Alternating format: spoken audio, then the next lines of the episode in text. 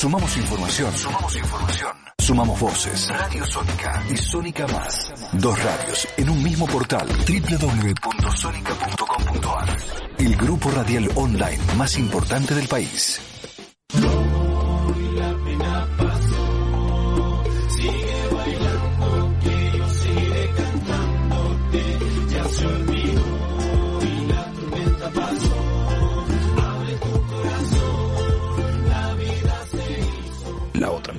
la otra cara de la información. En conducción y producción, Franco Grondona. Co-conductora, Angélica Francioso. Todos los viernes, de 19 a 21 horas, por Sónica Más.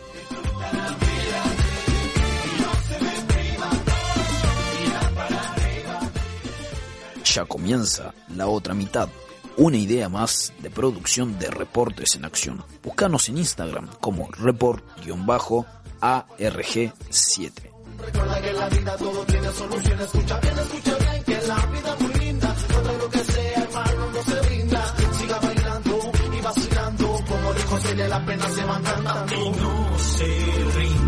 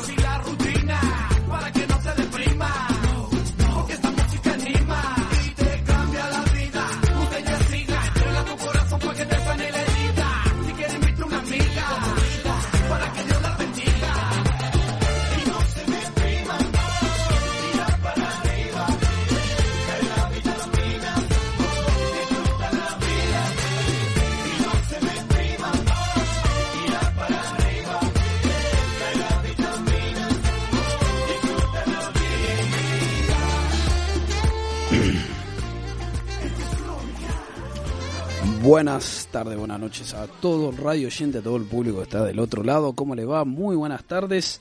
Viernes 7 de octubre estamos acá una vez más, como siempre, en la otra mitad en Radio Sónica, acá en el Congreso de la Nación a Inmediaciones. ¿Cómo te va, Angélica? Hola, ¿qué tal? Muy bien. ¿Cómo les va a todos? La verdad que un día fantástico, ¿eh? No nos podemos quejar, ¿eh? No, la verdad que una noche bastante, un poco agradable, un poquito de calor. Hermosa. Eh, hermosa para salir a cenar, hermosa para salir a la costanera en cualquier parte de Buenos Aires, en la zona norte. La verdad que una linda noche. Bueno, arrancamos un poquito desfasados, llegamos, llegamos tarde, la verdad tenemos que admitirlo. Somos Bueno, hoy es feriado. Hoy es feriado. Franco Grondona es feriado. Todo estuvo más retrasado, pero llegamos. Llegamos al fin, siempre vamos a estar para ustedes del otro lado, estamos acá en la otra mitad. Y es verdad, es feriado, es feriado largo hasta el lunes, son cuatro días, la verdad que mucha gente seguramente eh, va a irse a la costa, se va a tomar algunos días y bueno, se lo merece. Ya casi llegando mes de octubre, llegando ahí nomás de fin de año, un año bastante convulsionado, ¿no? Como todos los años que suelen ser en este país, no, no es un año diferente. No, la verdad que no encontré la diferencia. Llegamos a casi fin de año y estamos, eh, creo que peor que antes. Bueno, y vamos a ir presentando los invitados. Hoy tenemos cuatro invitados al parecer. El primer invitado es un invitado que, una persona que está en primera persona eh, viviendo lo que se está ocurriendo, aconteciendo en el sur de la Argentina en estas eh, últimas semanas bastante revolucionadas, se podría decir, que nosotros en un programa anterior, dos, dos programas anteriores ya lo tocamos este tema, que es el tema del conflicto de los denominados mapuches, ¿no? En la zona más o menos del sur, Neuquén, la Patagonia, bueno, tenemos un vecino de Villa Mascardi, eh, Villa, Villa Mascardi, Villa Langostura, eh, eh, zonas, pueblos que han sido, se puede decir, tal vez usurpado algunas propiedades. Eh, Si es así correcto, lo va a explicar nuestro invitado que está del otro lado. Así que después de eso va a estar Ferragut. eh, vamos a continuar, Ferragut amigo de la casa. Y en el segundo bloque, hablando un poco de Qatar, que se nos acerca al Mundial, tenemos un hincha argentino muy conocido que ha estado dando vuelta en varios medios va a estar informándonos cómo es vivir en Qatar. Hace cinco meses que se fue. Así que vamos a estar con el segundo bloque. Ya para arrancar y no perder tiempo, tenemos del otro lado al primer invitado de este programa. Él es John Grehan.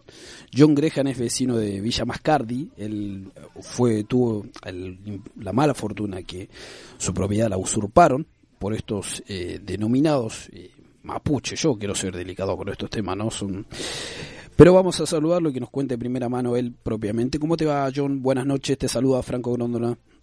Buenas noches, buenas tardes. ¿Qué tal? Mucho gusto. ¿Qué tal? Buenas tardes. Bueno, Angélica, mi compañera. Bueno, John, a ver si te presenté mal, a ver si estuve explicando mal. Yo, como le comentaba a mi compañera, al radio oyente que está del otro lado, hace dos programas por ahí, trajimos acá la mesa, va, acá no, obviamente del otro lado, dos personas que eran del CONICET, al parecer investigadores. Uno era un periodista de una radio de Neuquén, y nos estuvieron explicando más o menos la situación, pero desde el lado de la etimología, desde el origen, desde una versión, ¿no? Hoy tenemos eh, el agrado, eh, la, bueno, la, el placer de tener una persona que está en el medio de la cena, se puede decir, ¿no? Es un vecino de Villa Mascardi. John, ¿cómo te va? Buenas noches, bienvenido. Contame, ¿qué te pasó concretamente a vos?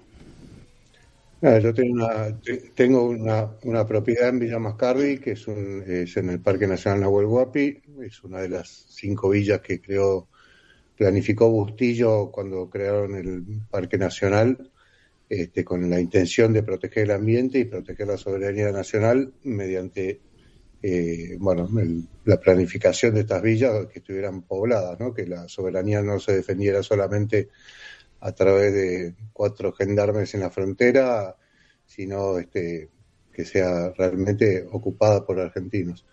Y, este, y bueno, en ese momento, hace 75 años, compró mi, abuelo, compró un lote ahí, una venta que hizo de los lotes parques nacionales.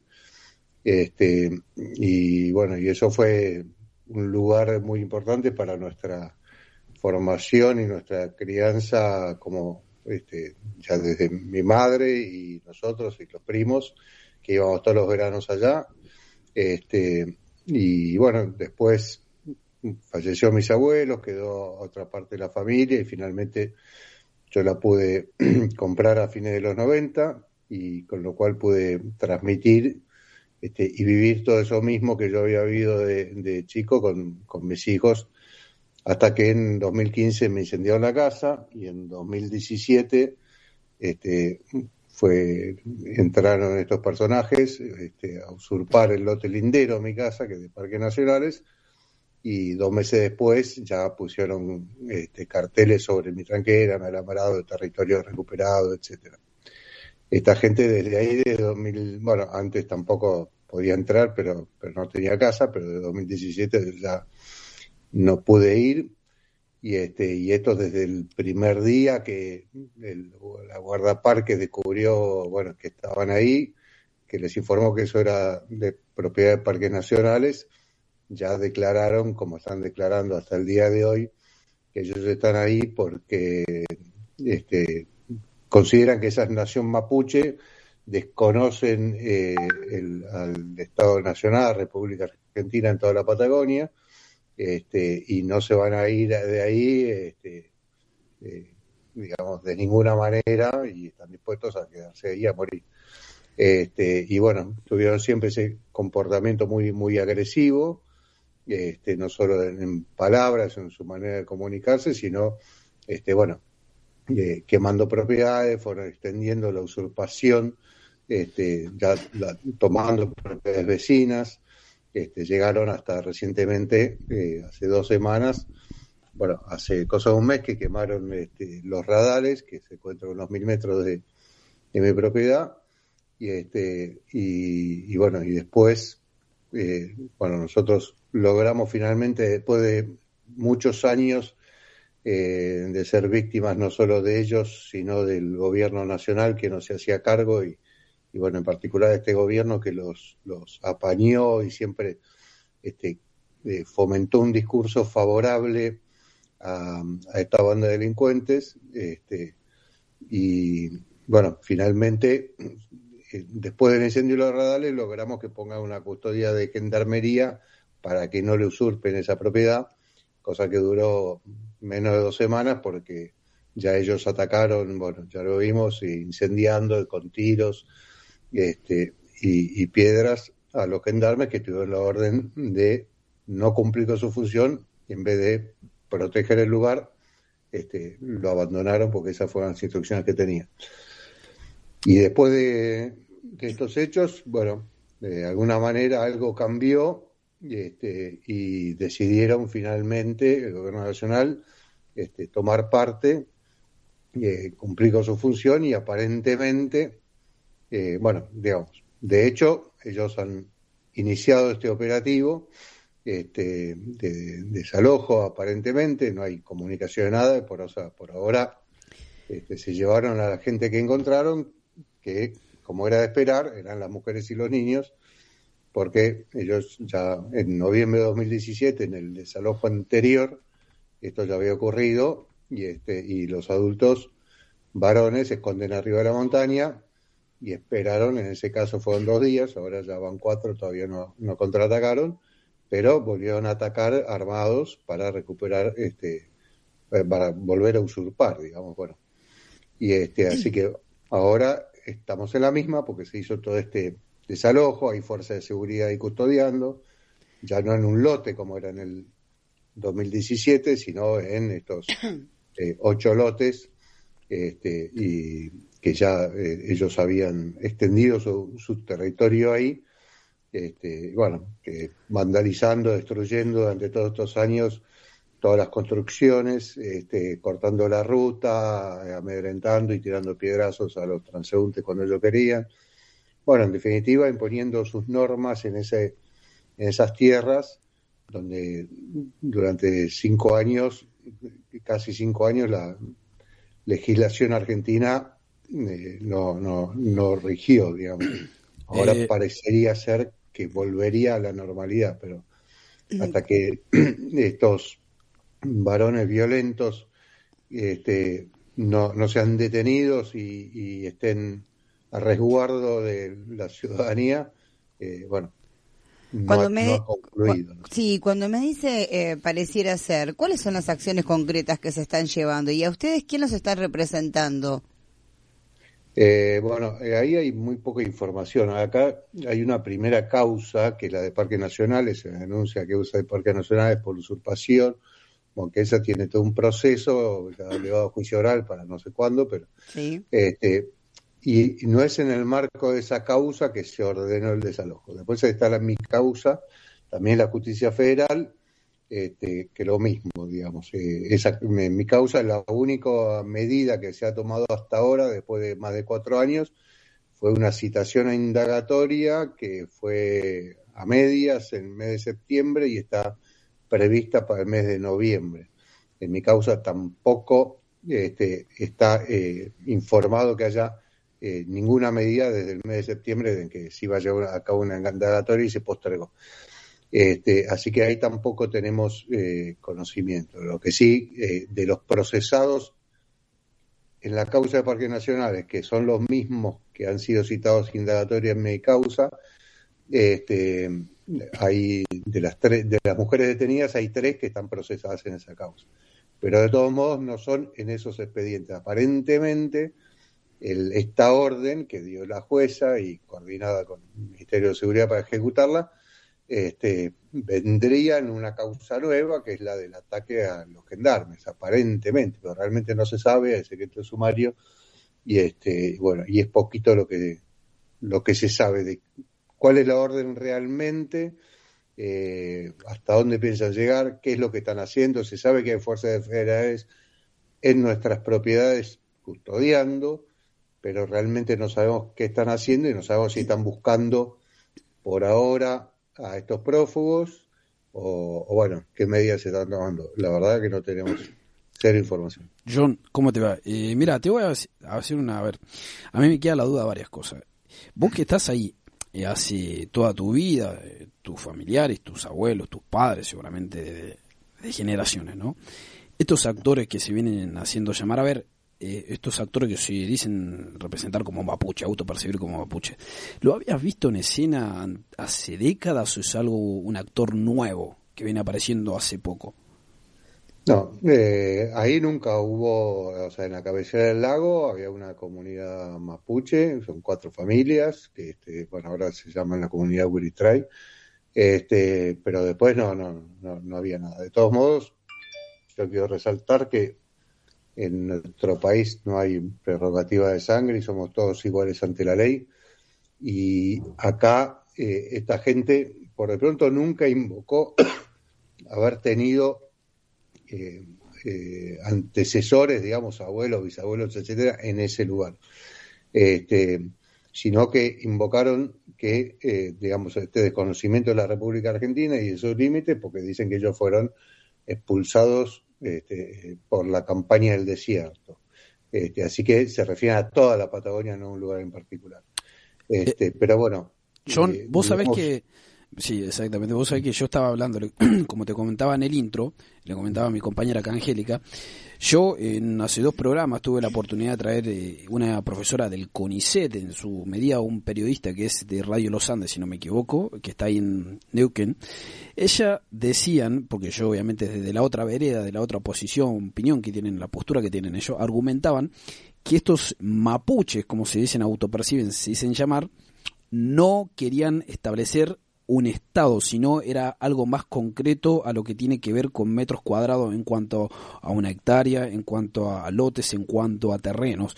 A vos, eh, yo sabéis que estuve revisando la, entrevista de Jonas Wallace con la Nata y la verdad que Jonas Wallace afirmaba algo similar. A vos, ¿qué te parece? ¿Qué te consta? ¿Que realmente están quieren establecer un estado? Esta, esta población mapuche que se dice percibir. Ah, lo que pasa es que ellos tienen otro lenguaje, digamos, ellos, la manera de organizarse de ellos eh, no es a través de un Estado, digamos, ellos llaman la palabra, usan la palabra nación. Este, y, y, una organización diferente que es más horizontal, digamos, no tienen unos mm, líderes, tienen varios. Este, entonces, nada, te, te, juegan con ese tipo de, de términos, pero la realidad que desconocen a la, soberanía de la República Argentina en ese territorio, desconocen eh, en definitiva lo que reconoce toda la comunidad internacional, se sabe perfectamente cuáles son los límites de la República Argentina, excepto la Islas Malvinas, que es lo único que está en discusión. Este, entonces, eh, ellos no, no, no aceptan la, Constitución, no aceptan la legislación argentina, el, el derecho penal, el derecho civil. Ellos eh, dicen, yo no quiero hacer un Estado, pero la regla la pongo yo, y bueno, eso no es... Ahora, ellos desconocen, Exactamente, desconocen el Estado, pero hay un término que siempre dice, en todo caos siempre hay un orden, en todo anarquismo siempre hay un orden. Eh, John, ¿qué idioma hablan? Ellos son, se puede decir, a ver si no me equivoco, porque quiero ser dedicado con esto, ¿no? Respetuoso. ¿Son chilenos? Bueno, muchos de ellos vienen de Chile, sí, de, de, la, o sea, de lo que conozco en particular es la gente que está acá, está lo que se llaman Lafkenwinkulmapu, este, esta señora Mariana Huel, que es la, la líder, este, ella en su momento narró, ella vive en realidad en Virgen Misionera, tiene, ya usurparon tierras ahí hace unos cuantos años, este, se tomaron la plaza pública para ellos, y, este, y decía que su abuela había vivido ahí, pero bueno, abuela, qué sé yo, y, pero que había venido de Chile y vivió ahí, en ese lugar.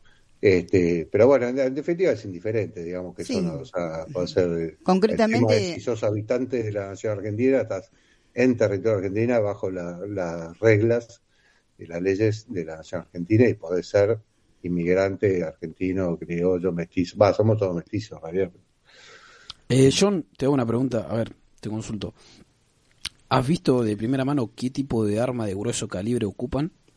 Estas, eh, no, no, porque ellos subversivos ellos tienen todo, todo una un camuflaje, digamos, ¿no es cierto? Este, eh, se viste de determinada manera, siempre andan encapuchados, andan con palos, con piedras, y eso es lo que muestran. Y no andan al borde de la ruta armados. Ahora, que han disparado más de una vez, eso es. O sea, toda la apariencia de un pseudo mapuche, ¿no? Y, y de una falta de, de compromiso, una falta de lo peor, las autoridades con respecto a la normativa, porque como bien dice usted, todos los, eh, eh, los argentinos somos iguales ante la ley y ante un incumplimiento de ley las autoridades tendrían que haber actuado inmediatamente, eh, digamos, con toda esta situación y creo que eso es lo que acá no ocurrió.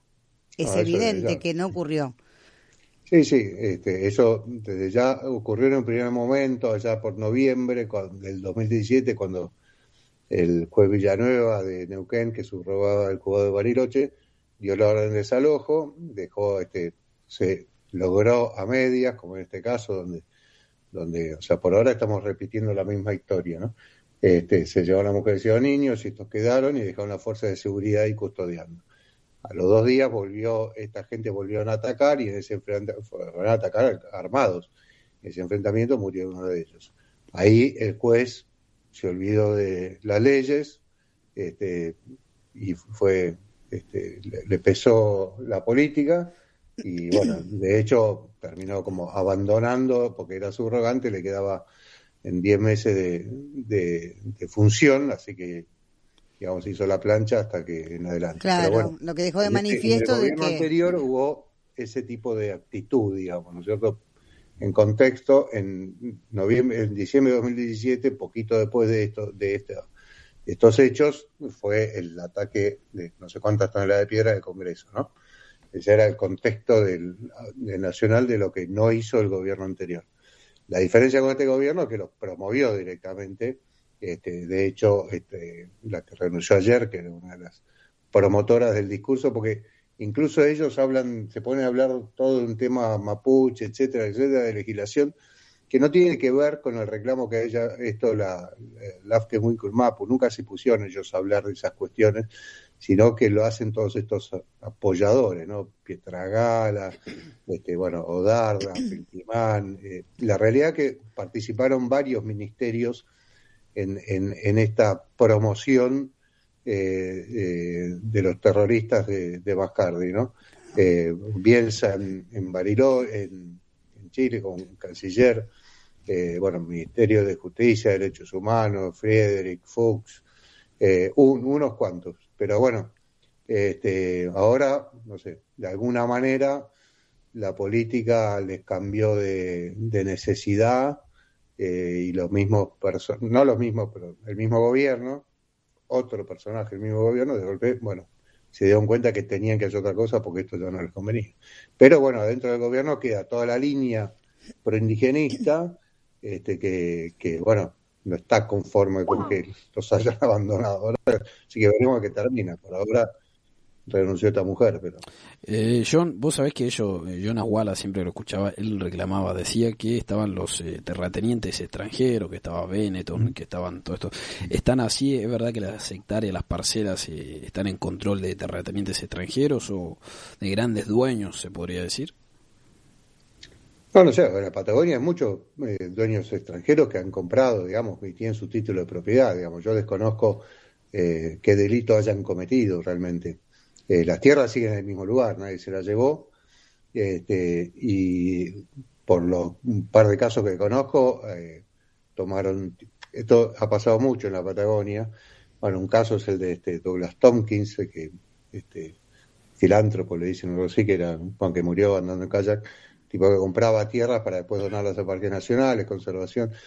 La realidad que eh, el DNI del que compra, mientras no esté cometiendo un ilícito en la compra, no importa nada, tierra sigue ahí, el tema es qué hace con eso. Y, y este, y bueno, yo lo- algunos casos que conozco, digamos, hicieron mucho más que por ahí el dueño anterior o el mismo Estado que dice ser. De hecho, Parques Nacionales deja muchísimo que desear, ¿no? Mm, bueno, estos, algunos, como este caso de Tommy, después le dona a Parques Nacionales, lamentablemente, porque y, y todo el trabajo que hacen se pierde.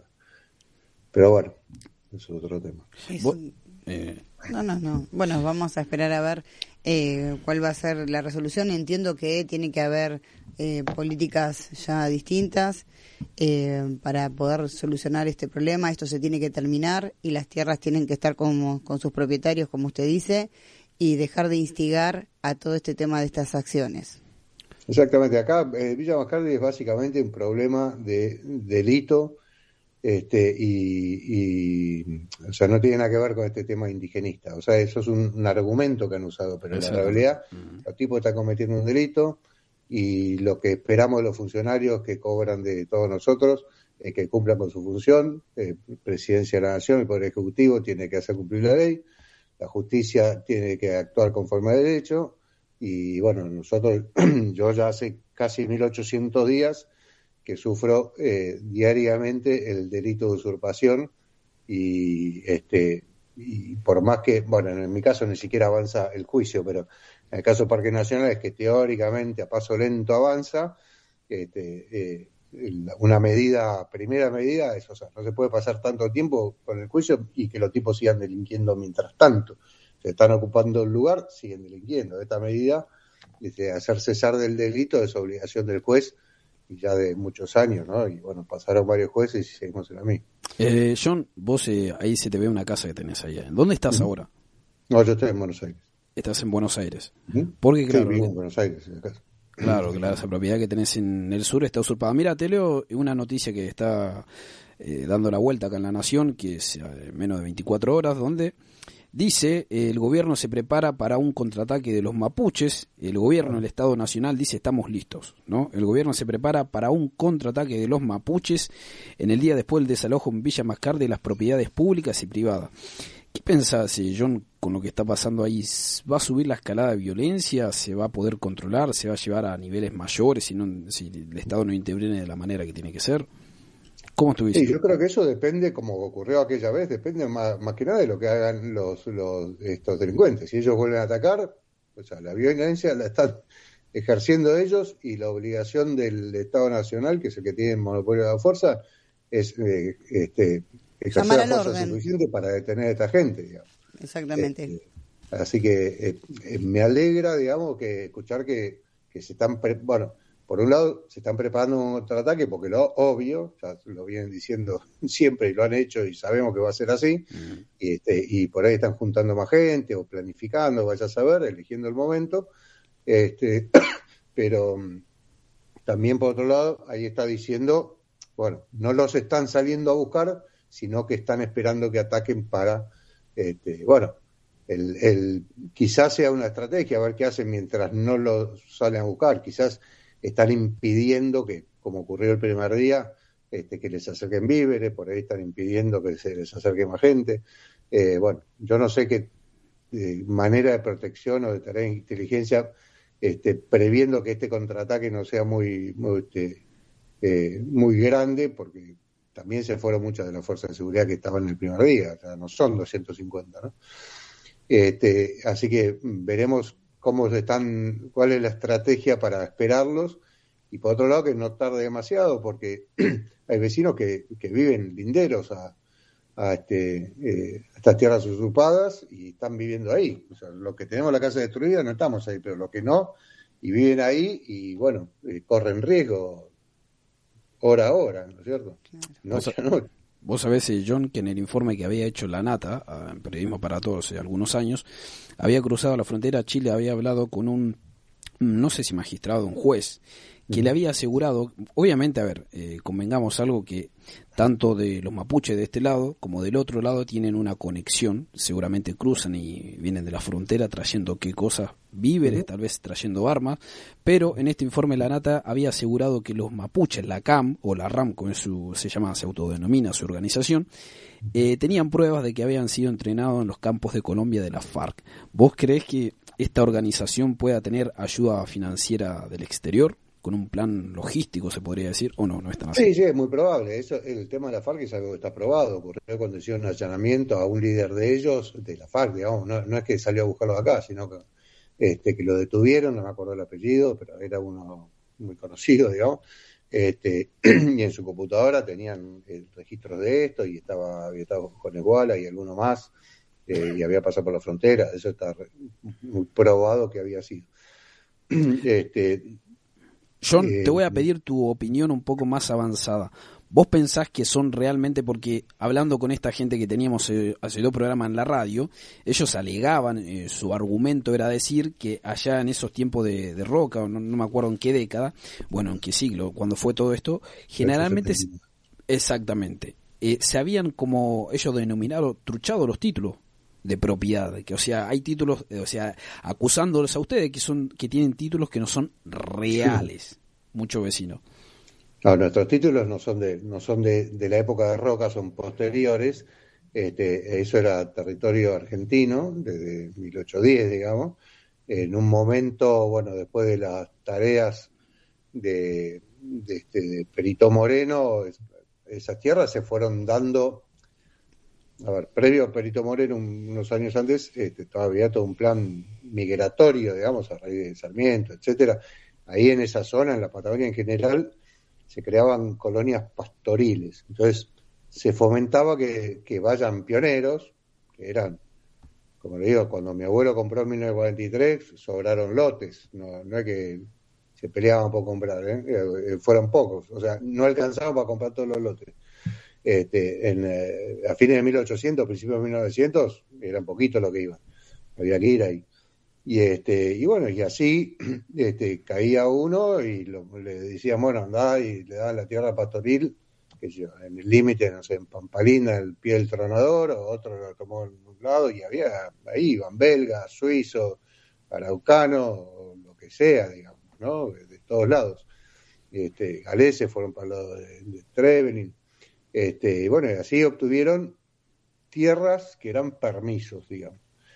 Pero bueno, eh, después, cuando Perito Moreno le, donan una cantidad de tierras, que las dona para, o parte de ellas las dona para crear el Parque Nacional Nahuel Huapi, eso fue en 1902, este, después más adelante eh, se ordena, seguían siendo sin haber, o sea, las tierras sean del Estado Nacional este, y del parque, no existían las provincias en ese momento, eran todavía territorios federales, las provincias de la Patagonia, me refiero. Este, y eso ya era Parque Nacional, y el primer título que se otorgó ahí fue en esta venta, digamos, que hizo Parques Nacionales. De hecho, eh, la escritura de mi abuelo, digamos, es directamente firmada por, por el presidente en su momento, porque el Parque Nacional dependía directamente del presidente, y la dirección de Parques Nacionales la creó Bustillo, Ezequiel Bustillo, este, en 1943. Este, antes de eso no había ningún título. Los títulos, bueno, territorio argentino y este y, bueno, se otorgaba el Estado y ahí fue donde, donde, diseñó la villa, se diseñó los lotes, antes no había nadie. Este, así que bueno, eso por sucesión llegó hasta mis manos, digamos. Sí, ¿qué población tiene? Villa Mascardi. Sí, Villa Mascardi, ¿qué población tiene? Ah, Villa Mascardi, ¿verdad? No sé, 80 en un momento, por ahí hay, no sé, algo más. Villa Mascardi en realidad abarca eh, toda una superficie que es del Parque Nacional, o sea, la población, habrá, habrá qué sé yo, 40 lotes. Sí. Exactamente. Eh, eh, residenciales, por decir una manera, que son más grandes. Es bosque, eso son. la escondida tiene 5 hectáreas, hay otros que tienen 2. este, y hay una zona, digamos, comercial donde estaba la estafeta, la estafeta postal en su momento, ahora no está más, la escuela, el destacamento de la policía, de gendarmería que había antes, después lo abandonaron, este, la casa de guardaparque, bueno, esa eh, parte comercial serán algunos lotes más. Exactamente. ¿Cuánto, Pero bueno, ¿cuánto sí, porcentaje representan estos subversivos autodenominados mapuches ¿Qué porcentaje representan? de la población? No, ¿1%? no, no, no, bueno, a ver, no sé, en Bariloche hay 200.000 habitantes, en Mascardi hay, no sé, si 200, qué sé yo, eh, son poquitos, de estos no sabemos cuántos son, serán 20. 20. Por ahora detuvieron. 12 mujeres, creo que eran, contando niños, y ahora, no sé, 10, 15 más hombres por ahí. Vos sabés si John te Pero no comento... son ahí igual, ¿no? Son, Sí, obvio. instalaron a la fuerza.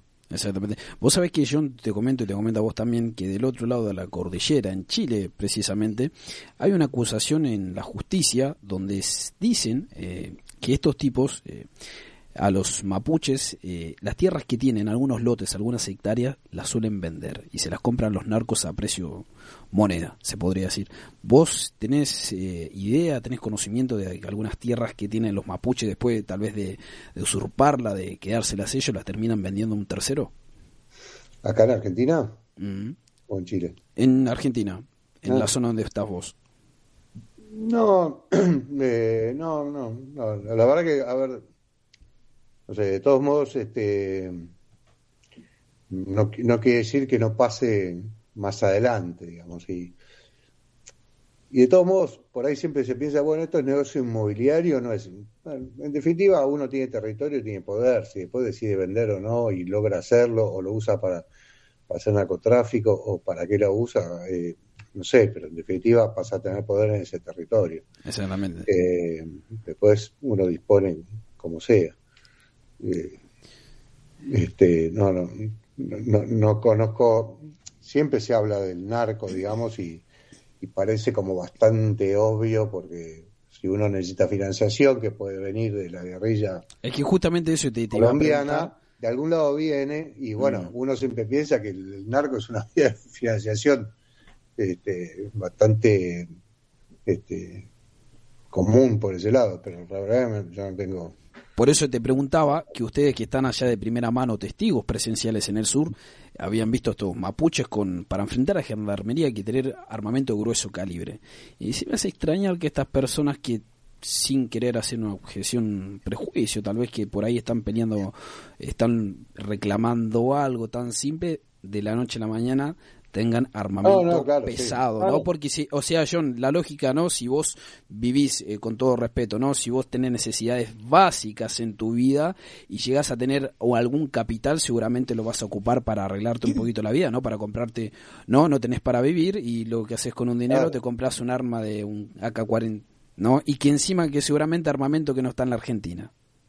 Sí, acá hay todo, digamos, lo que sí viene de una corriente internacional claramente, después que si además se funciona el narco o no, es, eh, digamos, lo que se llama la nueva izquierda, el socialismo del siglo XXI, es algo que viene planificado ya hace, no sé, 40 años desde Cuba, eh, este, y, y tienen toda esta metodología guerrillera para imponerle su- el objetivo de ellos, después de pedir, perdida la lucha armada, por decirlo algo, como era con la caída del muro de Berlín, es este es eh, sembrar este tipo de conflictos, el indigenismo, la identidad de género, eh, no sé, este tipo de cosas que poner a la sociedad este, de destrucción de la familia, a la propiedad privada contra la propiedad comunitaria, destruir el individuo contra este, hablar de pueblo y masa y bueno, y que todo eso es digitado por un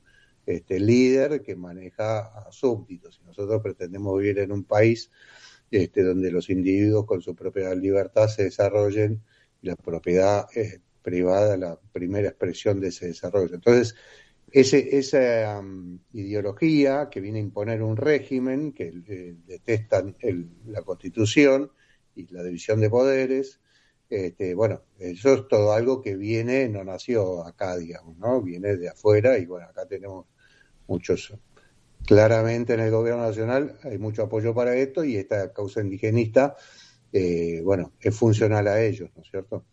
Eh, entonces, todo eso, obviamente, bueno, de algún lado reciben las armas. Si eso necesariamente va asociado al narcotráfico, igual que parecería ser que puede, que es bastante lógico, pero el objetivo es la destrucción de la República, la instalación de un régimen en donde está el dictador este, que maneja las masas y la usa estos discursos y la pobreza, etcétera, para usar a los más vulnerables y que sean cada vez menos pensantes y menos capaces de defenderse por sí mismos. Eh, John, vos sabés que dijiste algo que me llamó la atención. Eh, vienen digitados, vienen de afuera. ¿A qué te referís eso exactamente? ¿A un país en concreto, en común? Que está... bueno, eh, Cuba es la base, digamos, acá. Cuba. En Argentina, en cuanto al pensamiento, en Argentina vive Hilda Molina, mm. este, que no sé si recuerdan, eh, que era una médica que trabajaba en Cuba y conoció mucho a Fidel Castro y que, bueno, ella explica todo, todo cómo funcionaba la, esta... Exactamente, que ella tenía la restricción que no la dejaban venir acá a la Argentina. Claro. Eh, porque tenía el hijo, creo que no lo podía venir a visitar. Eh, la verdad que coincido plenamente con lo que está diciendo. Eh, porque obviamente ellos pueden eh, hacer lo que hacen porque no hay un orden y porque no hay una orden para que eso suceda. Entonces es, eh, digamos que nos convertimos en cómplices de esta instigación. Ahí, este, vos sabés... Sí, exactamente. Vos sabés, John, que me llama... Cuando digo viene de afuera me refiero a que es, es una corriente internacional, ¿no? O sea, una de las corrientes. Entonces, no la inventamos acá, ¿no? Eh, a ver, te quiero decir algo, vamos a ir a lo concreto, nos quedan unos minutitos para terminar el primer bloque y ya despedirte. Ya que nos quedan pocos minutos, ¿por qué yo te digo algo de afuera?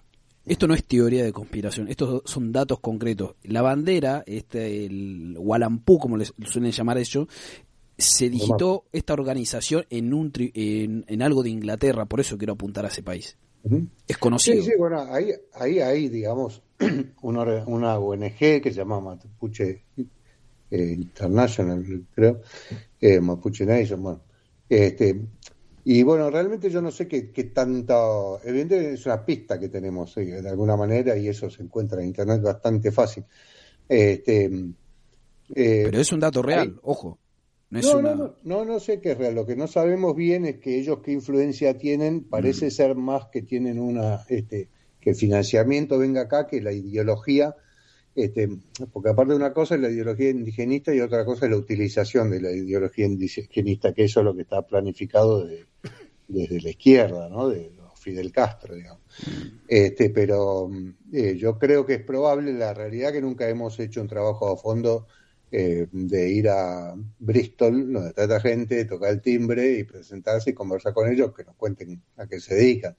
Eh, yo creo que ellos van a contar una, como si nosotros estuviéramos de acá protegiendo los bosques del Amazonas, digamos, entonces juntamos plata para ellos y después vamos a un lugar que no tenemos ni idea qué hacen con la plata y capaz que son los que en vez de proteger los bosques los talan.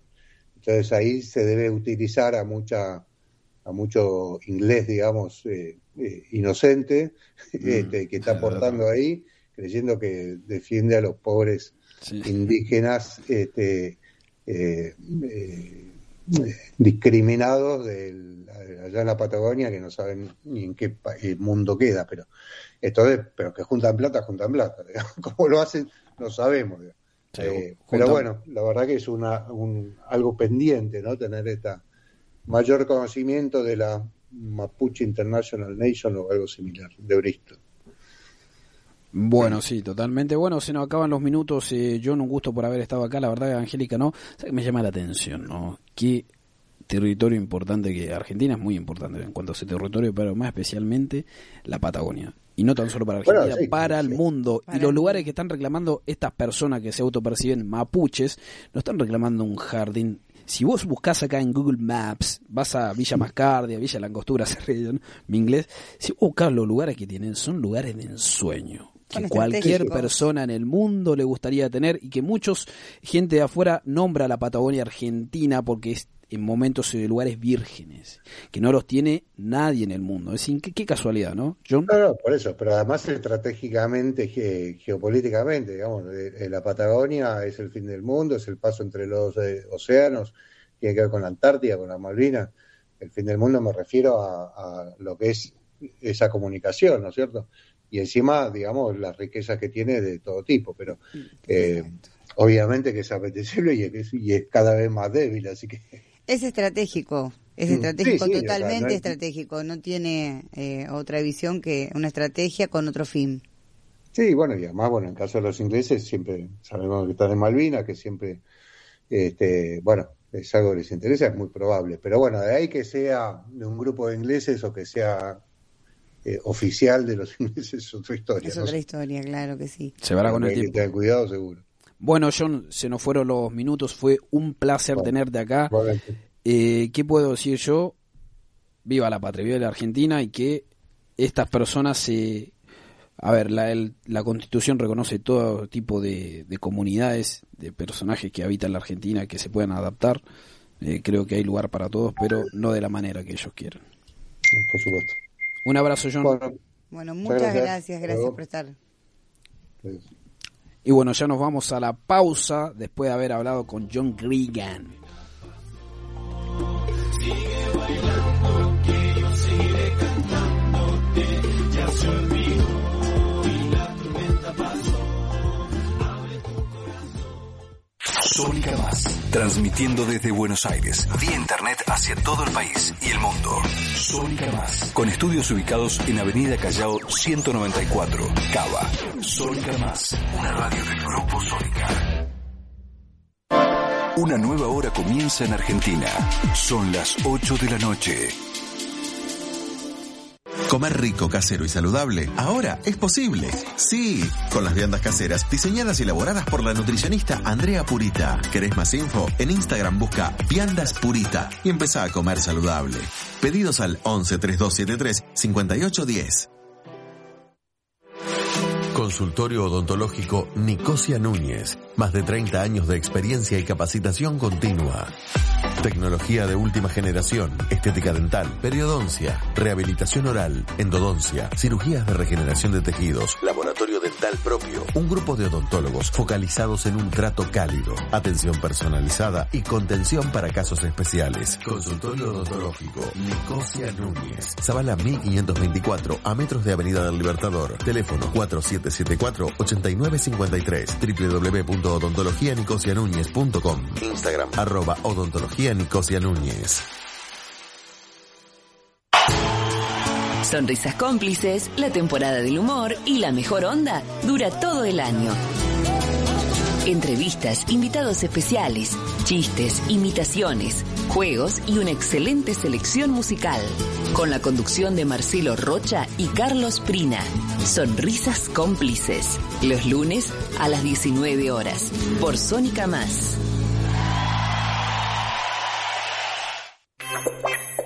Octubre en el Grupo Sónica se viene con todo. Te invitamos a formar parte del taller de locución y oratoria los días lunes a las 19 horas. Modalidad presencial, solo cuatro clases. Iniciaremos el 17 de octubre. Se entregarán certificados al finalizar la cursada. Para más información, comunícate al 11 22 62 77 28. Capacitarte es crecer. Te esperamos. Convivir es cuidarnos. Legislatura de la Ciudad Autónoma de Buenos Aires. Forma parte de la programación de las radios del Grupo Sónica, el grupo radial más importante de toda la Argentina. Y hacete escuchar. Comunicate por teléfono 4371-4740 o por WhatsApp 11 2262 7728. En Grupo Sónica hay un espacio exclusivo para vos. Centro Despachantes de Aduana de la República Argentina. Desde 1912, facilitando el comercio exterior. Trabajamos cada día representando y defendiendo los intereses de todos los despachantes del país. Hoy somos más de 3.800 socios, contamos con 21 filiales y corresponsalías en todo el territorio nacional y trabajamos todos unidos con el objetivo de seguir haciendo crecer nuestra profesión. Con nuestro programa Mejora Continua, brindamos capacitaciones, asesorías normativas y de clasificación. Realizamos seminarios internacionales y gestiones propias y conjuntas con las entidades del comercio exterior. Informate en www.cda.org.ar. Seguinos en Facebook, arroba Centro Despachantes, Twitter, CDA Rep ARG, Instagram, CDA Rep ARG.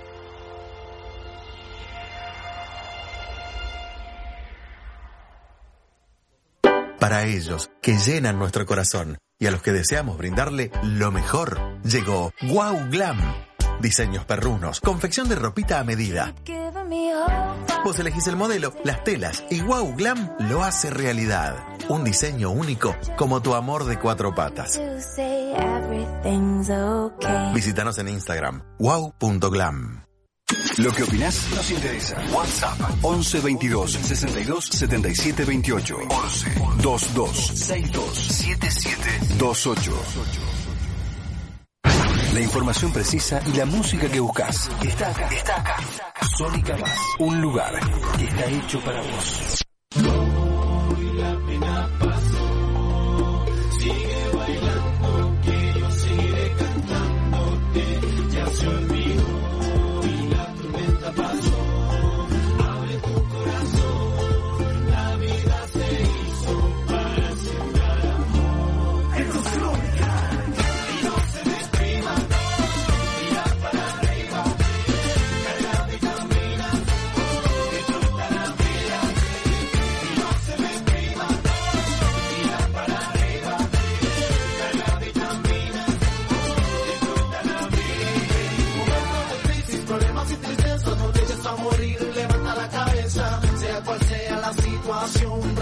La vida todo tiene solución. Escucha bien, escucha bien, que la vida es muy linda. Contra lo que sea, hermano, no se rinda. Siga bailando y vacilando, como dijo Celia, las penas se van cantando. No se rinda.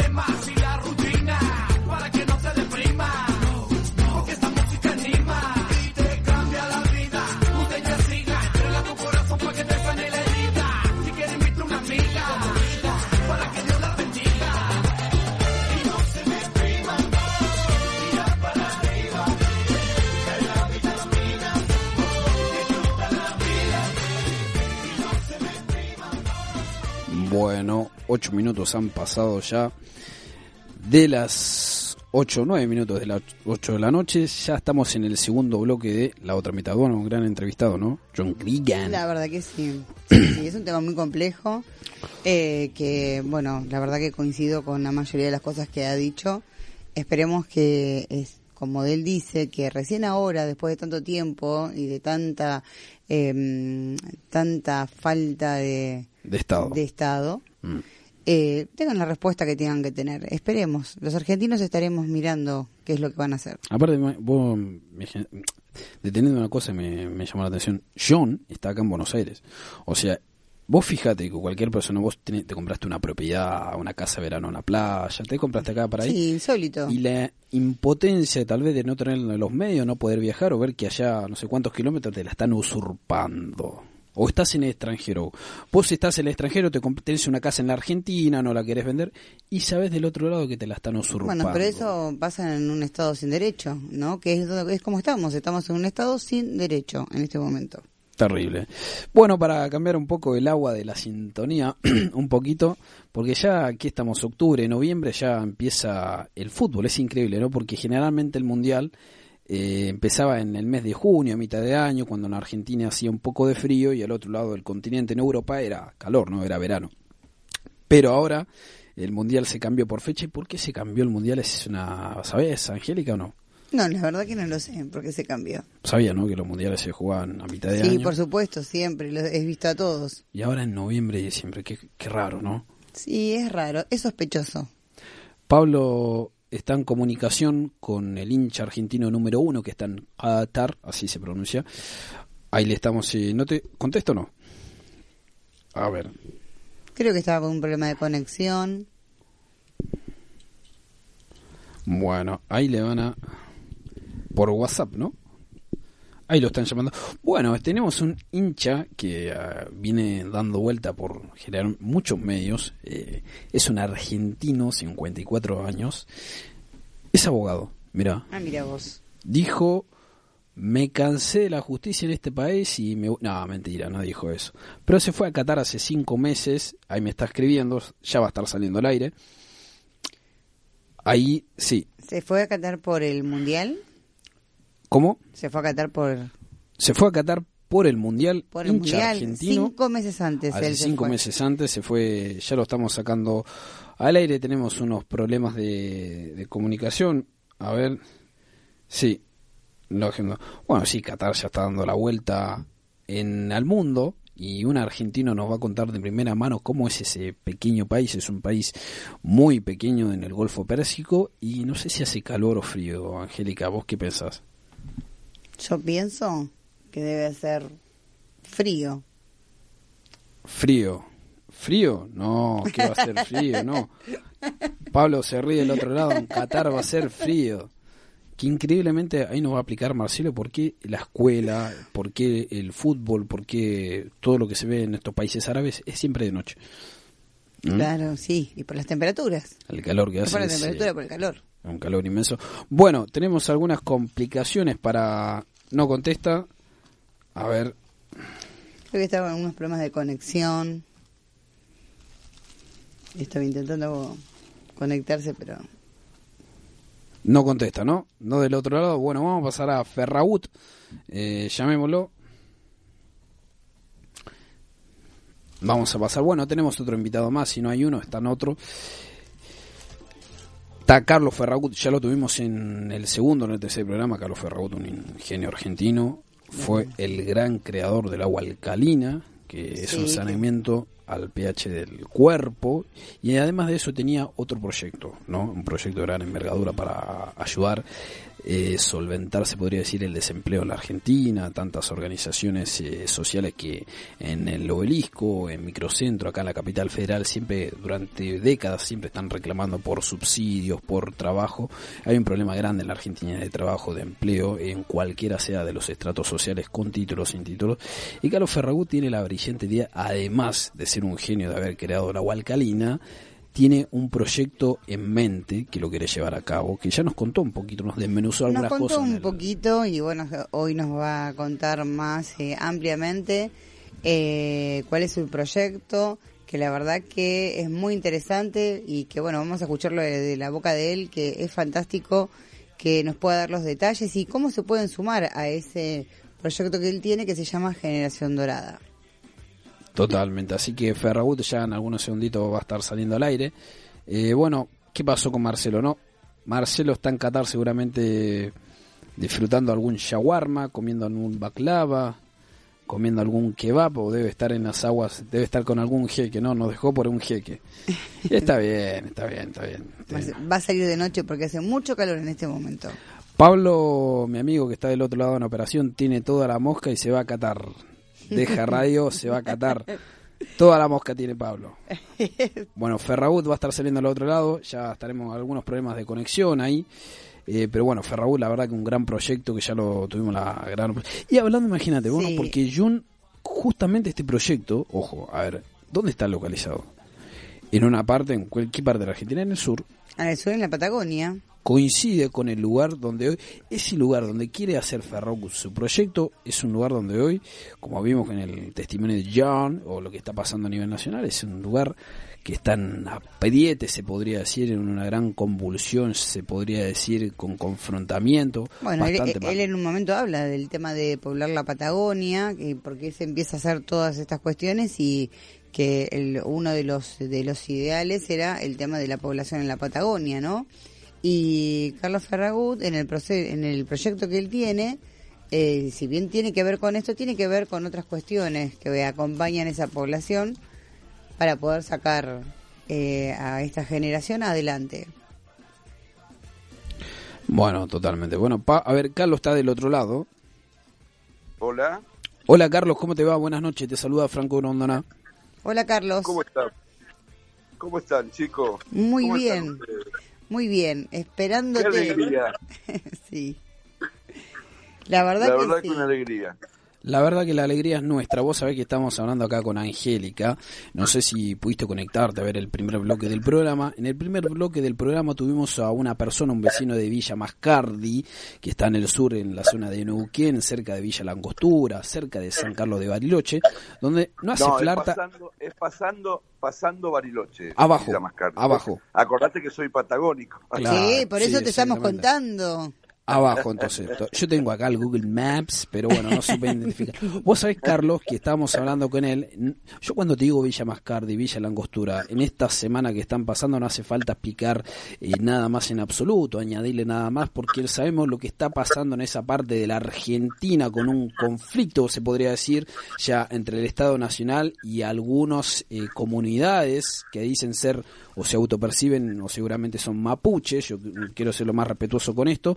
Vos sabés que estábamos comentando acá, Carlos, que bueno, aparte de ser un genio, creaste agua alcalina, tenés un proyecto que ya lo desmenuzaste, ya dijiste algunas cosas en los primeros eh, capítulos de la otra mitad, donde era un proyecto más o menos para querer terminar con un agravante que tiene cualquier país en el mundo, pero en especialmente la Argentina, que es el tema del desempleo y algunas organizaciones sociales que se la pasan en el microcentro cortando esto, cortando las calles porque hay falta de desempleo, hay falta de planes. El desempleo es muy grande en la Argentina y vos tenés un proyecto que justamente está localizado en esta parte del sur, ¿no? Eh, sí, es bastante más al norte, son unos 400 kilómetros al norte, 450, depende hasta hasta dónde, digamos, porque yo eh, hablé, pero antes, antes de decirte esto, te quiero decir que la gente no tiene idea de lo que está pasando en Mascardi. ¿Qué está pasando? eh, chicos, imagínense esto, vos tenés tu casa, Mm, que compraste tu terreno con el sudor de tu frente, que lo tenés escriturado, que tenés todos los papeles que legalmente se entiende un ser eh, humano común, eh, se realice una operación eh, inmobiliaria para tener tu propia tu propio hogar. Y viene esta gente y te la incendia y te la destruye y te la toma y te echa patada. Eh, ¿Qué otra cosa que vandalismo, que terrorismo de Estado, que, que todo lo que le podamos poner? Porque, eh, la- o sea, yo creo que ni nosotros mismos nos damos cuenta de lo que estamos que está pasando. No, es que la gravedad, la, grava, la gravedad que tiene eso, que, a ver, cuando vos eh, cometés un delito, cuando vos no cumplís con la norma, tenés una sanción. Y acá poderosamente el Estado y las autoridades parecen que no lo ven. O sea, parece que, eh, que en, en vez de, eh, digamos, eh, hacer justicia y poner las cosas en su lugar, lo que hacen es instigar en cierta forma a que esto siga sucediendo. El silencio otorga. Pero está está todo patas para arriba. Mira, eh, hoy renuncia la, la ministra esta del, del Ministerio de la Mujer porque se habían violado los derechos humanos. Mm. Los derechos humanos de, los usurpadores. O sea, es una cosa que ya no tiene eh, no tiene nombre, no, no tiene gollete como decimos No, nosotros no, no en el tiene, sur. no tiene. Por- porque verdaderamente es una cosa, eh, vos si contás todo lo que está pasando, eh, es un descontrol total en todos los aspectos de la vida institucional del país. O sea, estamos en una carencia de tantas cosas donde eh, lo, lo prohibido es moda y lo que, lo, que es correcto es, es anticuado en las costumbres generales, donde hoy vos, vos te empezás a preguntar por qué tanto, yo no tengo nada, por supuesto, contra la, la- la- gente, eh, yo nunca me voy a meter en la cama de nadie, pero tampoco puede ser todo lo que está pasando con estos movimientos LGTB y todo. Eh, yo no estoy en contra, pero tampoco puede ser, o sea... Y Pero tampoco se puede estar a favor, porque escúchame, Carlos, vos pensá esto, cuando ellos, eh, digamos, idean todas estas cuestiones, este adoctrinamiento, que lo único que, lo, lo único que están tratando de hacer es, eh, digamos, disminuir la, la educación, enfrentar a las partes, hablan del discurso del odio, y yo me pregunto, cuando ellos dicen, bueno, porque si vos sos del LGTB o, o- o si tenés una, eh, digamos, un gusto sexual, entonces vas a cobrar un plan, y entonces, eh, y entonces, ¿qué estamos diciendo cuando estamos hablando allá a ese extremo? Entonces nosotros, o los que no son de esa, eh, digamos, de, esa orientación sexual, que tenemos que decir que somos los discriminados, por ejemplo. Exacta- exactamente, no, pero aparte que hay un descontrol en to- todo esto. Eh, hoy, mm, en cuanto están tratando eh, desde el colegio primario, eh, diciendo, o sea, eh, eh, haciendo propaganda por esto. Sí, sí, el adoctrinamiento es, es gravísimo. Yo te digo que es gravísimo porque tengo hijos en la escuela eh, y en vez de enseñarle eh, geografía, educación cívica, eh, no eh, matemáticas, Lo que. Claro, no, le, le muestran películas de orientación sexual y si los chicos eh, no, no hacen o no dicen, ya son discriminados o les hacen bullying o eh, están fuera de juego. Es una barbarie lo que está pasando. en todos los aspectos, en todos los aspectos. Eh, lógicamente que los cristianos también sabemos que todo esto ya está escrito y está Sí. eh, desde el aspecto, creo que se los comentaba el otro día, ¿no? O sea, eh, hay una, verdaderamente está el cumplimiento de la palabra del Señor y hay una parte espiritual que se está cumpliendo a rajatabla, ¿no? Sí, sí. Eh, mirad que la rama esté tierna y sabréis que el verano se aproxima, dice cuando Jesús le contesta en el monte de los olivos a los a, a- los apo- a los apóstoles cuando le preguntan cuándo va a ser el fin del mundo. Eh, y bueno eh, sobre eso la rama este- la rama tierna es, es Israel y la instauración del pueblo de Israel en el año 1948 más adelante cuando le preguntan cuánto él dice que no tardará una generación en venir son 80 años, 1948-2028. Pero antes están los tres años y medio, los tres años y medio, los siete de la presentación del anticristo. Yo creo que ya el anticristo está viendo todas estas cosas, espiritualmente hablando, yo creo que el anticristo ya está entre nosotros. En muy poquito tiempo se va a presentar. Y estamos en, en los finales de estos tiempos, eh, donde el mal ya está en sus últimos escarceos, porque si pónganse, o sea, la gente no se da cuenta, pero eh, quien abre la, la- o sea, abriendo un poco la mente, mirando alrededor Sí. y viendo todo lo que está pasando, eh, eh, eh, eh, verdaderamente es, es el cumplimiento de todo esto, ¿no? Es el cumplimiento de cumplimiento. todo esto, exactamente. Y yo tengo una, una, frase. del bien y del mal. Exacto, yo digo que el tiempo de los oscuros está terminando. Así sea. Carlos, eh, comentame de vuelta, ¿cómo es este proyecto Generación de Edad, Generación Dorada? ¿Qué implica, qué abarca, qué beneficios tendría para solucionar el desempleo en la Argentina? ¿Se puede implementar a corto tiempo? Eh, ¿Tendría una ayuda del Estado Nacional? ¿Cómo? No, no, mira. Eh, nosotros básicamente, o sea, Generación Dorada empezó, como yo les conté a ustedes, eh, nace eh, producto de una indignación personal cuando me pasó todo lo que me pasó y todo lo que me hicieron con el tema del agua. ¿Se acuerdan? Para no repetirlo. Sí, sí.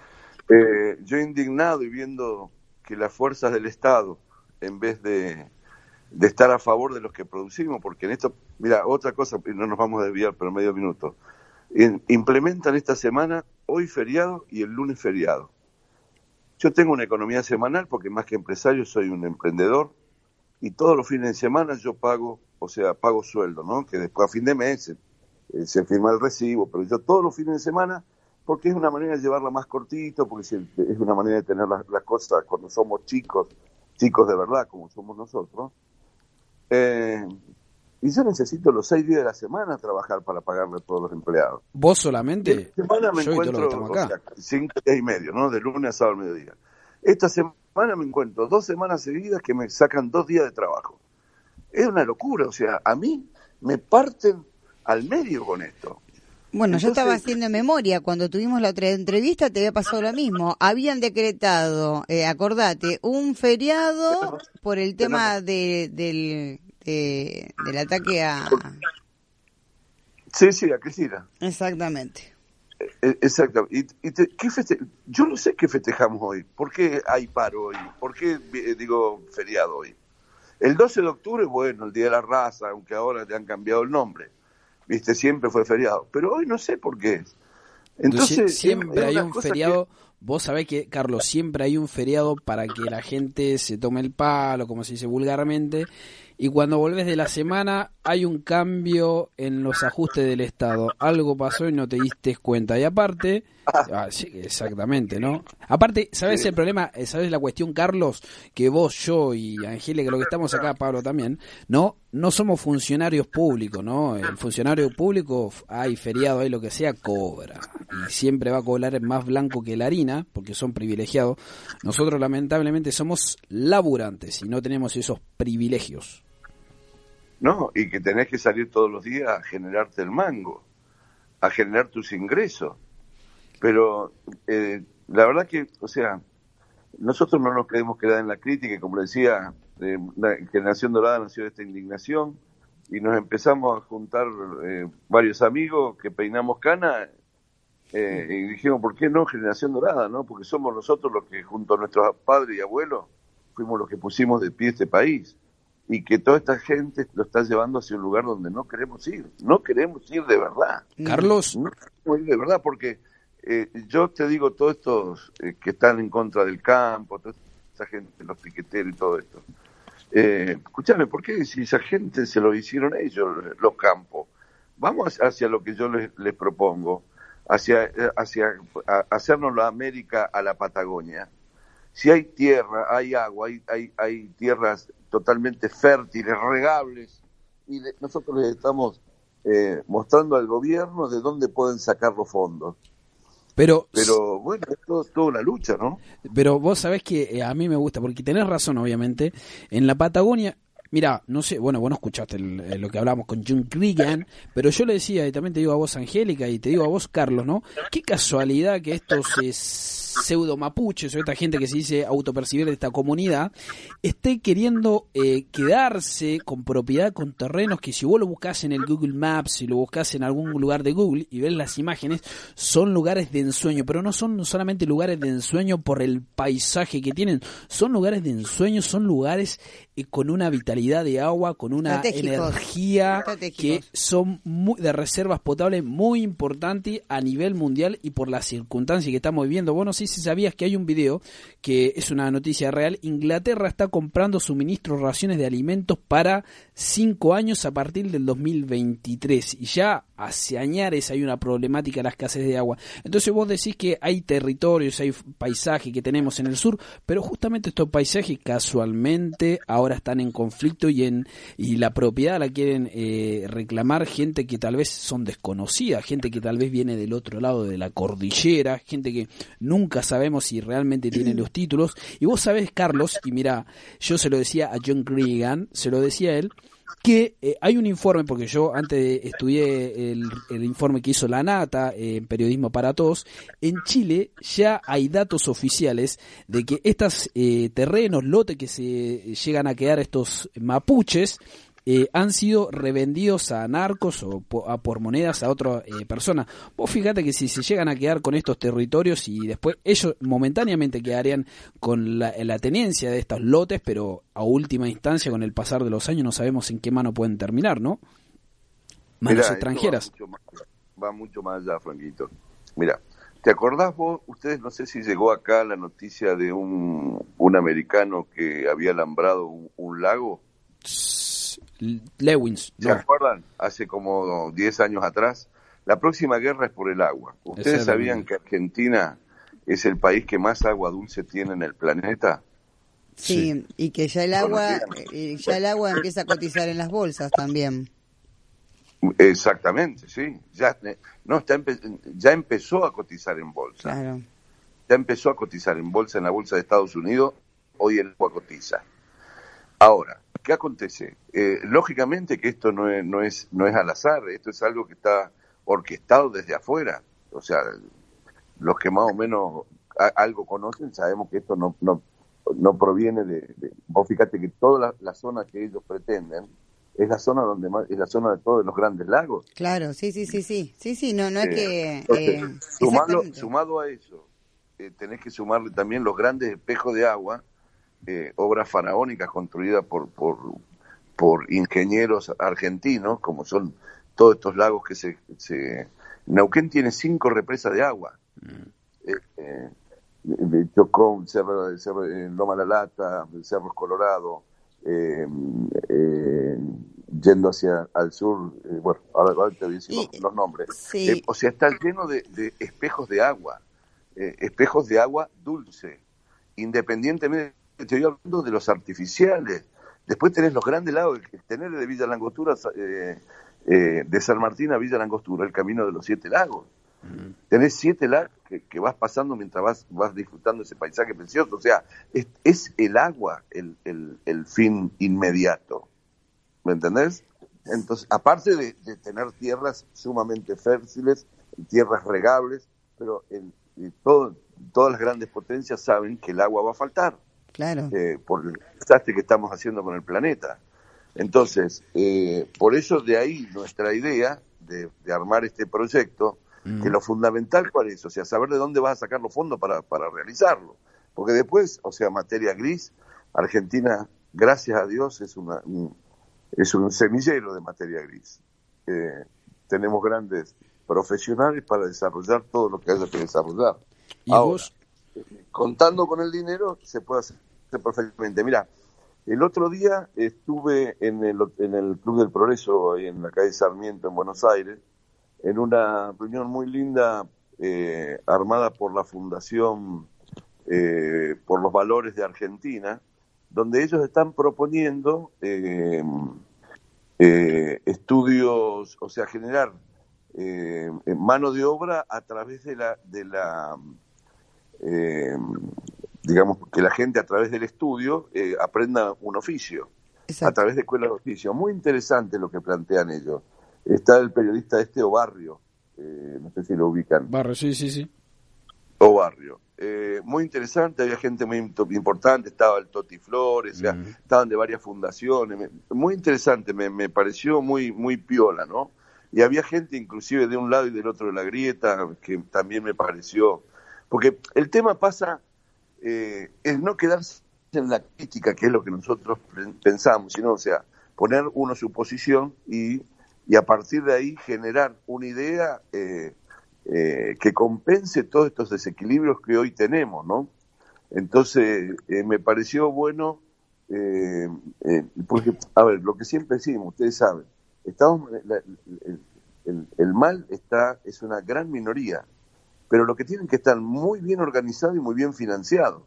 La gente que estamos del lado del bien, todos los que, que queremos que las cosas sean como verdaderamente tienen que acontecer, como Dios manda, como Dios manda, somos la gran mayoría, pero estamos todos eh, dispersos, estamos...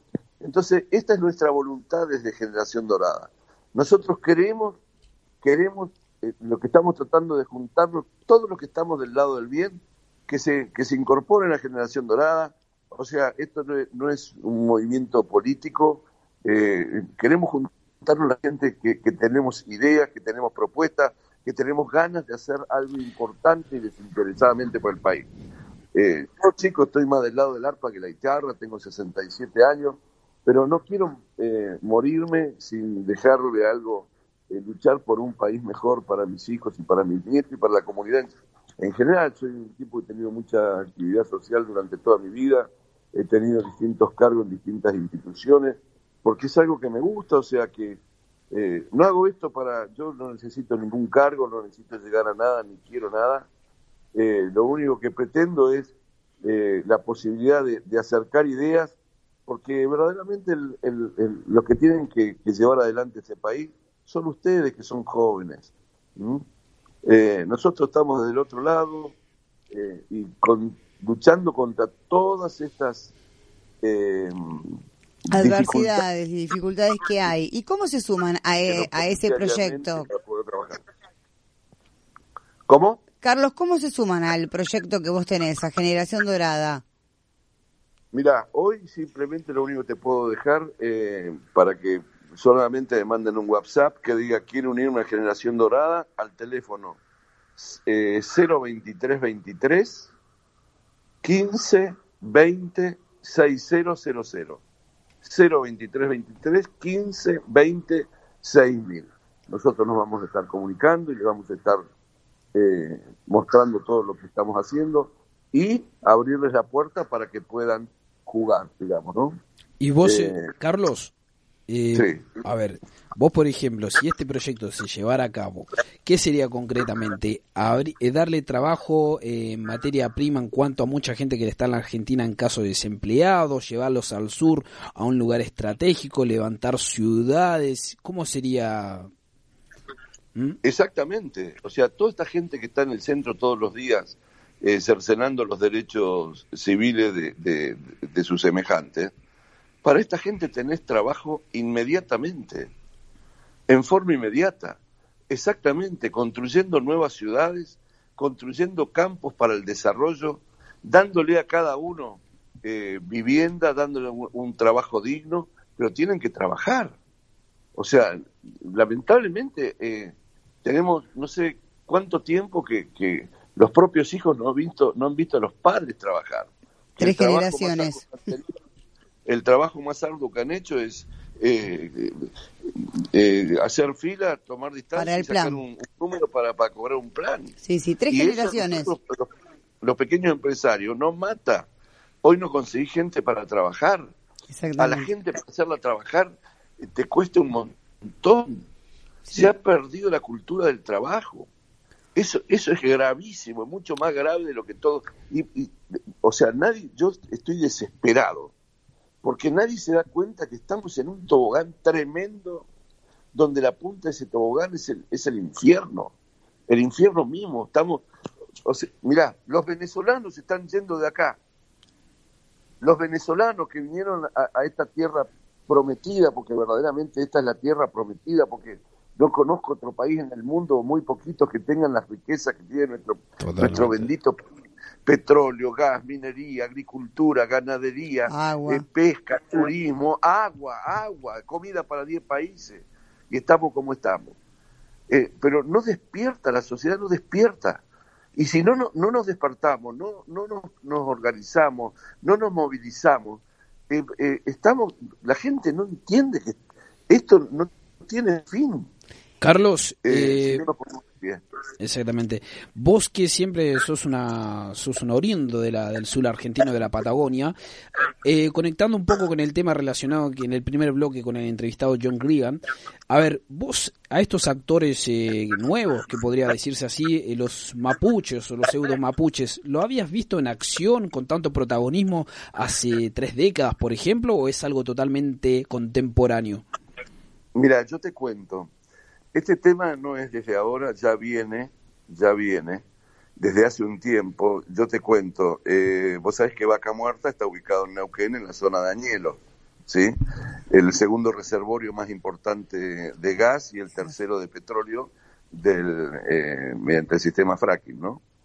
Eh, entonces, eh, conozco también mucho el tema porque eh, he trabajado durante muchos años con, yo tengo una, una empresita de servicio petrolero, Nacional de Petróleo Mía, eh, y ya desde hace mucho tiempo los indígenas eh, de alguna manera han, em, empiezan a cortar eh, para que llegues a los distintos reservorios. eh, Empiezan a han- pedir el camino. Exactamente. ¿Qué te hace? Te, te ponen una barrera Mm. eh, y se reconocen eh, como que, que son los, los dueños, digamos, eh, de esos lugares, cuando en realidad, o sea, no hay nada que lo acredite. Ellos hablan de sus ancestros. No pueden, no tienen. no pueden acreditar ni sus propios apellidos, Carlos. Eh, pero claro, por eso te digo, o sea, todo es una vivada. Y el cacique que está ahí en la zona de Neuquén, vos vieras la plata que tiene, las mansiones que tiene, verdaderamente es todo un despropósito. El, Eh, el eh, cacique eh, está es en toda, Qatar. eh, el eh, cacique está en Qatar Es toda una obra en acción. ¿Cómo? Es toda una obra en acción, digo. Están todos los actores en escena. Sí, sí, sí. Bueno, Y Carlos, yendo hacia, ahora, hacia el- la- es- esa movida, la de Neuquén, es distinta a la que están haciendo en la zona de la cordillera más al sur. Neuquén es una ciudad que está eh, a 400 kilómetros de la cordillera de los Andes, ¿no? ¿por qué distinta? Salud. Eh, y ellos eh, están en este momento todo lo que es la parte de, de estos pseudo mapuches, que aparte en definitiva los mapuches no son argentinos, los, los autóctonos del, del, del lugar de. Argentina son los tehuelches. ¿eh? Eh, así que eh, esto es todo, toda una, una comisión armada. Totalmente. Por eso estoy hablando, están ubicándose en la zona de los grandes lagos, de los grandes reservorios acuíferos. Sí, estratégicamente. Una invasión totalmente. Bueno, Carlos, se nos van eh, los minutos. Tienen que venir los otros entrevistados. Carlos, estás medio mal de salud, se puede decir. No te vayas, Carlos. No, no. Carlos, te necesitamos, Carlos. No, si además el agua acualina no te hace muy bien, así que eh, No, es- perdóname, ¿sabes? me atraganté con la bronca. La bronca, sí, la bronca que Uno se tenemos adelanta a la bronca, pero bueno, eh, para que vayamos eh, ahí resumiendo, al, eh, bueno, Generación Dorada, cómo se pueden comunicar, dónde y bueno, Por el número WhatsApp que dijo. Ojalá denos una manito para que podamos. Acá mi señora me acerca un vasito de agua. sí, para poder que esto se, Eh, se viralice puedan- por todos lados. mira, eh, esto no es. Nadie les va a pedir absolutamente nada. Absolutamente nada. Esto no es una. para pedir plata. No, no, no. Acá lo que brillan son las ideas, que es más brillante que el oro. ¿Mm? Los invitamos a participar, a ser parte y a sentirse de, de útil con respecto a todo lo que está pasando en el país, ¿no? Ojalá, Así que Carlos. ojalá que sean muchos los que se escuchen, que escuchen este programa y nos puedan acompañar. Esto lo hacemos entre todos. Entre Acá todos. no hay un líder y una persona sola que pueda sacar to- esto adelante. Acá el Acá lo hacemos todo o por medio de un golpe de Estado. Totalmente. No hay, no hay otra. Exacto. Yo preferiría hacerlo entre todos. Entre todos. acá el único cacique es Dios, ¿no? Sin duda. Sin duda. Bueno, Ojalá. Carlos, te dejo, se nos acaban los minutos, te mando un abrazo enorme, ojalá que este proyecto se pueda llevar a- adelante en la Argentina Vamos, y que los ciudadanos de este país podamos valorar lo que tenemos porque hay muchos que se van, tenemos un gran país. Un abrazo enorme, Carlos. Gracias, Carlos, y vamos a darle toda la difusión. El agradecido soy yo y a vuestra entera disposición para cuando nos necesiten. Muchísimas gracias Abrazo. por tener de brindarme este espacio siempre. No, gracias por a vos, gracias, El gracias. placer es nuestro. Abrazo. Chao, chao. Bueno, eh, Carlos Ferraud pasó por segunda vez por nuestro estudio, por nuestro, no, estudio no, pero por nuestro programa, por la otra mitad, y ya en Qatar ya son, a ver, 8, 9, 10, 11, 12, 1, 2, creo que son las 3 de la mañana en Qatar.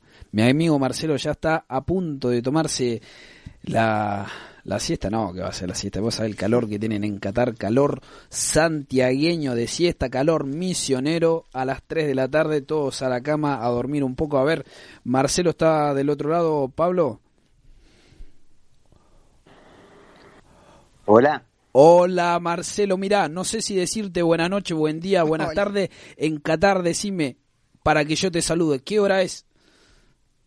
Y puedo decirme cual- cualquiera menos, menos tarde porque son las dos y, y media de la mañana. Su Carlos, buenas noches para vos, para nosotros también. Eh, te saluda Franco Grondona y mi compañera Angélica Francioso. ¿Qué tal, Carlos? ¿Cómo estás? Buenos días, ya sé. No sé qué es. Ca- eh, no, Marcelo, ¿qué Marcelo? Marcelo, ¿qué Carlos? Carlos era el anterior. Marcelo, ¿cómo te va? Bueno, eh, sos el hincha número uno en estos momentos argentino que está en Qatar. Decime, ¿hace cuánto te fuiste? ¿Hace cinco meses? Sí, llegué el 3 de mayo acá a Qatar. Salí Mirá. 25 de abril de Argentina, llegué el 3 de mayo. Yo cumplo el 7, mira, llegaste tres sie- días antes de mi cumpleaños. ¿Por qué te fuiste? ¿Por qué una persona tomó la decisión de irse tan temprano a Qatar cuando el Mundial está por comenzar en un mes? Eh, mira, eh, la, la realidad es que, mm, bueno, es mi tercer copa. Ah, Eh, mi, mi mujer quería emigrar y estaba pensando y deliberando, bueno, a dónde, que esto, que lo otro. Y se me ocurrió un- una, una idea que le dije, bueno, escúchame, en vez de tanta vuelta, podemos. Nada, vos sabés que yo a fin de año voy a estar en el mundial. Si querés, eh, hacemos una. Averiguo todo, bueno, y podemos estar, digamos, hasta el mundial en, en, en Qatar. o Entonces, sea, bueno, o sea que tu, o sea que tu mujer, ustedes lo que querían hacer en principio, tal vez tu, tu señora quería emigrar de la Argentina por alguna razón u otra, y eh, salió la oportunidad que vos, eh, como vas, eh, seguís a la selección en los mundiales, eh, estás en Qatar, ¿no? Pero tu señora quería irse a la Argentina, ¿puede ser así? Claro, en realidad, claro, o sea, yo le dije, bueno, hagamos como una experiencia para estar lejos de los afectos, lejos de Argentina, a ver qué pasa. Esa es la realidad. No. y te fuiste a Qatar. Escúchame, ¿cómo es Qatar? Eh, a ver, dejaste todo en la Argentina momentáneamente, vas a volver después, o si se le gusta el país se van a quedar. ¿Cómo es? Porque el- acá en Argentina queremos saber, ¿cómo es Qatar? Empecemos por el clima. Decime, hay mucha nieve en Qatar, ¿no? Sí, sí, sí, sí, sí, no, no paramos de hacer esquí. Eh, sí, en realidad, mira, tiene nueve meses, o sea, siempre, siempre hace calor en algún momento del día. Por ejemplo, en invierno, cuando sea el mundial, eh, en realidad vamos a tener calor a mediodía, casi seis días lindos, hasta podrían ser de playa, por ejemplo. Pero eh, los días son muy cortos porque van a empezar tipo 6 de la mañana y van a terminar a las cuatro y media de la tarde. Entonces, van a ser días cortos, eh, a la noche va a refrescar un poco, pero normalmente, por ejemplo, en el verano que yo me comí, tipo julio-agosto, es duro porque hay mucha humedad. Más Mm. allá del calor es la humedad. Eh, a la noche capaz que pueden hacer 30, 35, 40 grados, eh, o sea, ya no está el sol, pero se persiste la humedad. Pero ahora, ahora ya la verdad que está lindo, eh, a lo máximo que llegas a 35, 36 grados, pero digamos con menor con menor humedad y ahora a la noche ya está hermoso, diríamos para lo que pasé yo, está pero precioso. Escúchame, Marcelo. Vos me estás Sí. diciendo que en Qatar están, ponele que en- llegando al invierno, entre comillas, porque no sé si existe el invierno en ese país, y tenés 35 grados a las 2 de la mañana. Bueno, pero eso es verano, no en el Ah, invierno, en- eso es en el verano. ¿Cuántos grados tenés ahora? Ahora, ahora, ahora nosotros estamos eh, en el otoño. En el otoño. Entonces, yendo para el invierno, exactamente. Y en este momento están haciendo 27 grados más o menos. 27. Pero está lindo porque corre una pequeña brisa, es en, nada, una temperatura de verano linda ahora. Hace, a ver, normalmente dicen que hay dos temperaturas, invierno y eh, eh, calor e infierno, pero bueno, pero más o menos ahora está lindo. Eh, Marcelo, eh, a ver, una cosa, yo le decía a Angélica, yo no sé si me equivoco, corregime vos, pero siempre que veía la Liga de Fútbol de Qatar, de Dubái, o veía eh, videos de las escuelas en esos países del Golfo Pérsico, siempre es en la noche. Es por el, el calor, el tal, tanto calor, tan elevada la temperatura. ¿Puede ser la vida se hace más nocturna? Eh, sí, claro, claro, sí, sí, normalmente los partidos son de noche por esa razón. Es más, los entrenamientos, que en Argentina son a la mañana, acá los entrenamientos comienzan a las 6, 7 de la tarde. Es un calor que en la Argentina nunca lo vimos, habíamos visto, un en santiagueño, que alguien está más acostumbrado, es algo mucho más fuerte o no hay algún parecido acá. Mira, ese mes te digo que es bravo, bravo, porque normalmente no, o sea, es, es bastante sofocante, porque no es el típico calor que conocemos nosotros, de que está el sol que te pega, que te pone rojo, sino que es eh, salir y estar todo, inmediatamente todo mojado. Salir de ba- bañado, por ejemplo, y estar todo mojado. O te vas a bañar, tenés apagado el termo y sale el agua caliente sin necesidad de... de- de o sea, sale el agua caliente que no podés lavar los platos, por ejemplo. Claro, muy altas temperaturas. Eh, Marcelo, decime, a ver, derribando mitos, ¿hay aire, acondicionado hasta en la parada de los buses? Sí, sí, en todos lados, exactamente. Viven Todo, del aire todo- acon- todo las lado 24 que te horas. subís- todo, todo lado que te subís hay aire acondicionado. Cualquier, el, el lugar que te imagines, cualquiera. Adentro del baño del metro. Al dentro del baño del metro, aire acondicionado. Y las 24 horas, ¿no? Sí, sí, sí, constantemente. Constantemente. Bueno, eh, Pablo, la gente incluso deja el aire prendido en la casa. Para Claro. no volver, Y- para que cuando vuelve ya está fresquito enseguida. Carlos, y digo Marcelo, que se me está yendo por Carlos Ferraud. Marcelo, coméntame, a ver, Qatar, en nivel económico, ¿cómo es un país eh, pe- eh, territorialmente pequeño, pero económicamente está en la cumbre, se podría decir, o no es tan así?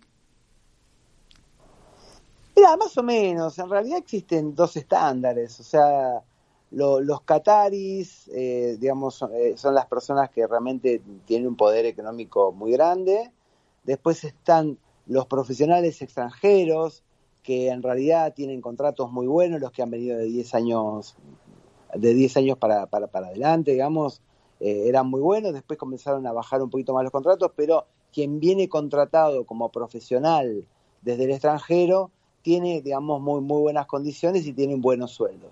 Y después, todo lo que es la po- población migrante, trabajadora, la que trabaja en los comercios y demás, sobrevive, digamos. Viven, qui- quizá este, el estilo de vida es mucho mejor que en sus países de origen, pero no les sobra nada. Incluso ahorran mucho porque con lo poco que pueden mandar a sus países pueden mantener a su familia por el estándar de vida que tienen en sus países de origen. Marcelo, en Qatar se habla el idioma árabe, como muchos países del Golfo Pérsico, pero yo estuve escuchando ahí por gente que tengo también viviendo, trabajando, me dice que se manejan con el inglés el extranjero. ¿Es así o no?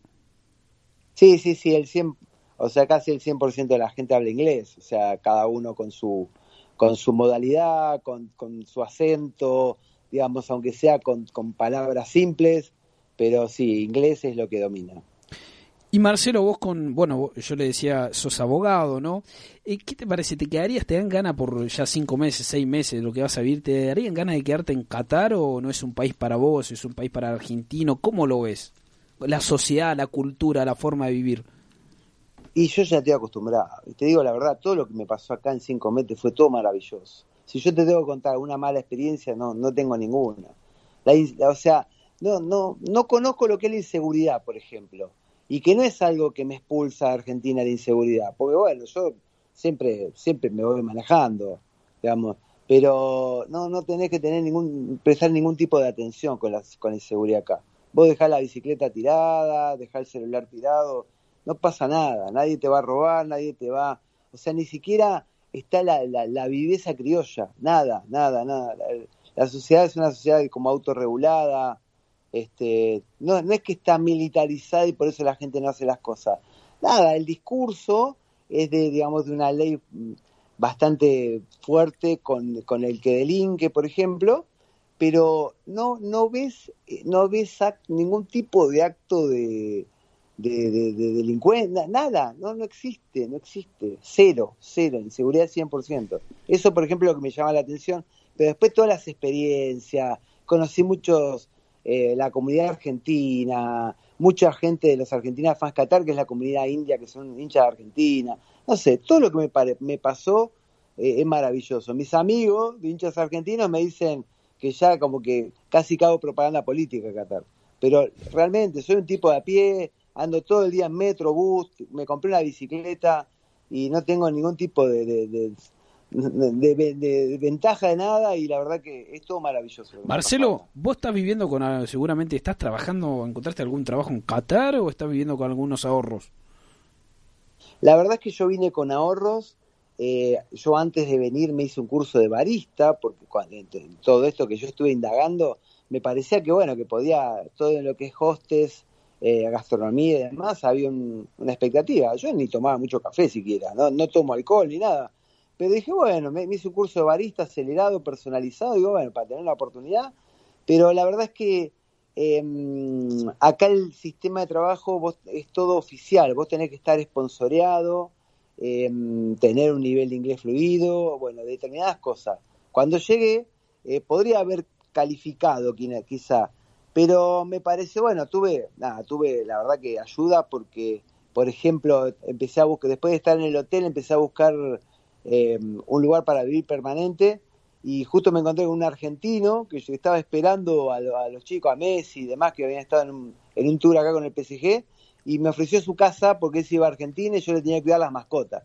Así que me quedé tres meses en su casa, entonces no, no necesité, digamos, acudir tanto a los ahorros, salvo que para comer, alimentar a la mascota, qué sé yo. Entonces, todo se fue dando, después encontré algunas oportunidades en hospedaje, y todo hizo para que no, no, no tuviera que recurrir a esto de, de cambiar plata por, por eh, o sea, tiempo por plata, digamos, porque la verdad que los salarios que, que me podían pagar no eran mucho. ¿La vida es cara en Qatar? Vamos con eso. A ver, los alquileres son caros. Hay rebusques, pues vos podés vivir compartido y demás. Eh, el alquiler, los alquileres son caros. Por ejemplo, vos calculá que un, son lindos los lugares, pero son caros. Calculá mil dólares, 800 dólares, digamos, mensuales un departamentito. Eh, y un sueldo básico, digamos, eh, anda en esa plata. O sea, ya te serviría nada más que para alquilar. Entonces la gente se la rebusca para compartir y demás. O sea que... Eh, después, sí. Después la, la comida, más o menos a niveles internacionales, es, es más barato que, que, Estados Unidos, es más barato que, muchas, que muchos países, digamos, para nosotros, para, para los pesos todo es caro, pero digamos, la comida no es tan cara. La comida eh, no después, es tan cara. Si vos, querés sal, vos, que, vos querés salir, eh, los boliches, por ejemplo, no te cobran entrada, te Mirá. cobran en los tragos. Los, Ideal para el vos. alcohol es bastante caro. Ideal para el Angélica. bastante caro. Dale, hablame, hablame vos. Y, de, y, decime, decime, eh, Marcelo, ¿tu señora qué dice? ¿Está, ¿Está cómoda? ¿Le gusta? ¿Piensan quedarse? ¿Qué van a hacer después que termine eh, Bueno, ganando, no, ganando eso- Argentina. A ver, después que termine ganando Argentina, ¿qué van a hacer? Después termina ganando Argentina. Anula Mufa, anula Mufa. Bueno, Le dan todo No, ganando Argentina, decimos. Gana Argentina. no, por eso, por no hay que decirlo eso. Ah, bueno, bueno, decimos eh, eh, gana, eso, a ver si- quién si gana. ocurre el milagro. si ocurre el Exacto, se ocurre el milagro. ¿Qué van a Eh, hacer? Mira, a mí la verdad que me gusta mucho Qatar. Me gusta mucho por todo. To- La verdad que me gusta mucho, así. Eh, después se, se verá, qué sé yo. Tengo, ya hice amigos acá, siempre me hacen esa pregunta. A mi señora, digamos, le gusta, pero no ha, no ha, no ha conectado tanto como yo, porque yo salí, siempre salí todos los días y ella, digamos, hace trabajo a distancia, entonces eh, está más adentro, este, bueno, entonces capaz que no conectó mucho y el tiempo, ella ahora no está acá, pero el tiempo que estuvo era el tiempo que hacía mucho calor, entonces se, se dificultaba para salir, así que en principio le gusta, pero no, no se quedaría ella. Así que, Marcelo, a tener un- A pesar de las diferencias culturales que separan a un argentino con Qatar, con esta, eh, tal vez la religión, eh, ¿se puede adaptar a pesar de esas antípodas culturales, religiosas? ¿Hay una forma de, de establecerse en ese país? Sí, por supuesto. Mira, a ver, yo lo que veo eh, con respecto, digamos, a alguien que viene de Occidente, la inserción de la cultura musulmana en un tipo que viene de Occidente es, no sé, eh, solamente respetar, digamos, las cuestiones que, que pueden afectarle a ellos. Pero después nadie te obliga a rezar, nadie te obliga, nadie te obliga a nada acá, pero a nada, ¿eh? Acá tenés que respetar la ley nada más y si vos querés este, profesar tu religión, profesar, digamos, tu propia costumbre, juntarte solamente con, con gente de tu país, nadie te prohíbe nada, todo lo contrario. O sea, yo veo como libertad absoluta en ese sentido. Y vos escuchás el llamado de, de la... Oraciones. De las mezquitas, escuchás el llamado de las mezquitas, pero no- nada, o sea, vos lo escuchás y nada más. Es como nosotros la iglesia católica, que mucho... Yo soy católico, por ejemplo, y siempre fui a escuela católica, qué sé yo, y bueno, pero después como que te alejás de la iglesia y podés tener tus, tus ritos, podés eh, volver o no volver, pero nadie te va nadie te va a obligar. Ah, sos católico, tenés que volver a la iglesia. No. ¿Entendés? Se maneja así un poco. Ellos sí tienen más rigurosidad, digamos, en cómo llevan el credo de, de su religión.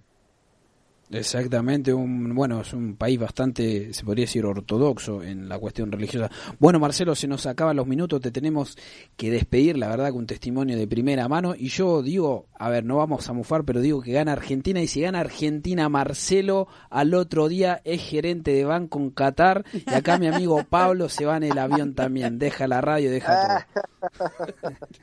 tremendo, tremendo, tremendo, tremendo. No, ni, Ojalá no lo que- puedo ni imaginar. Bueno, Messi dice que es el último mundial. Yo digo que Messi no se va de, de, de esta vida sin la Copa con Argentina. Te lo digo así, no por mufar, ¿eh? yo ya la tiró, ya la pronostiqué, yo- se va. Este mundial es de Argentina. Ojalá, ojalá, Dios te oiga. Inshallah, como dicen acá. Inshallah. Bueno, Marcelo, gracias, un Marcelo. abrazo enorme, un gustazo. Gracias. Abrazo grande, que esté muy bien, ¿eh? Gracias, igualmente.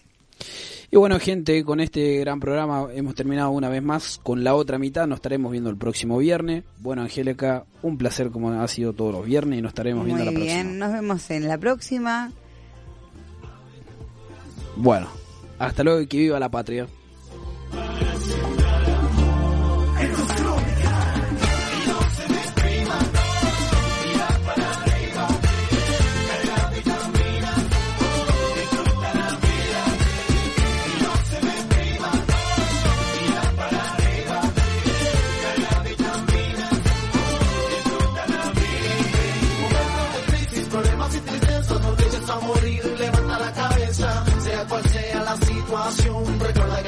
Todo tiene solución. Escucha bien, escucha